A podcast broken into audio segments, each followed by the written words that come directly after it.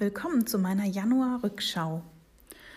Ein Monatsrückblick im Hinblick auf die Rauhnächte. Ich habe mir gerade mein Rauhnachtstagebuch geholt und sehe in meinen Notizen, dass ich in der ersten Rauhnacht, der Nacht vom 24. auf den 25. Dezember, geträumt habe, dass ich von einer Freundin jede Menge Tierbabys bekomme. Und das ist auch tatsächlich eingetreten, denn wir haben Anfang Januar von eben dieser Freundin Meerschweinchen-Nachwuchs bekommen.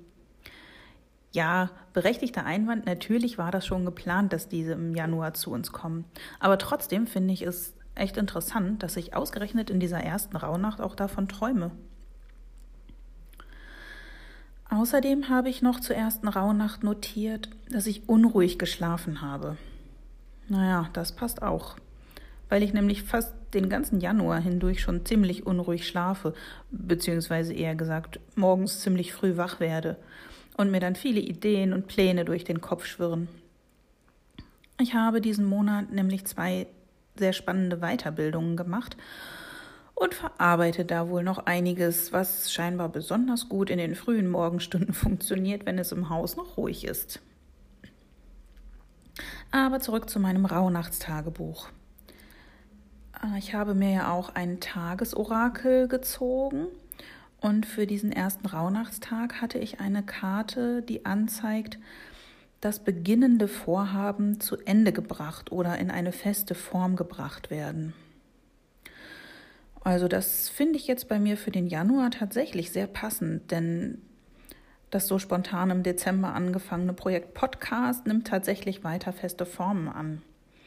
Außer dem heutigen Beitrag habe ich auch einen ersten Beitrag zum Thema Achtsamkeit aufgenommen. Vielleicht hast du ihn ja schon gehört. Und ich habe auch noch weitere Ideen in Arbeit, also hör immer gerne mal wieder hier rein.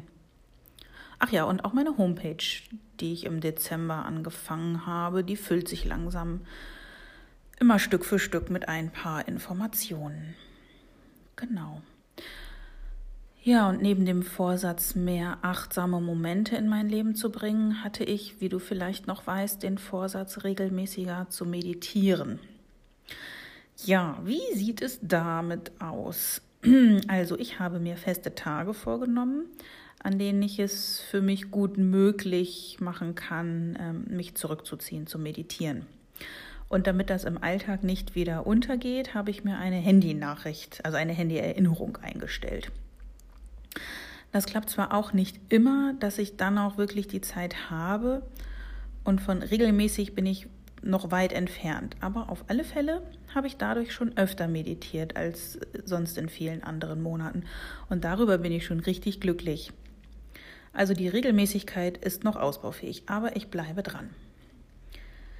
Wie geht es dir denn eigentlich? Meditierst du auch? Hast du vielleicht für meine Routine noch einen guten Tipp?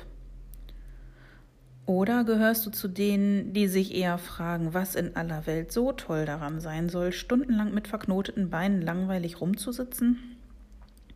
In diesem Fall lade ich dich herzlich ein, mir weiterhin virtuell zu folgen, denn dazu kommt auch bald etwas von mir für dich.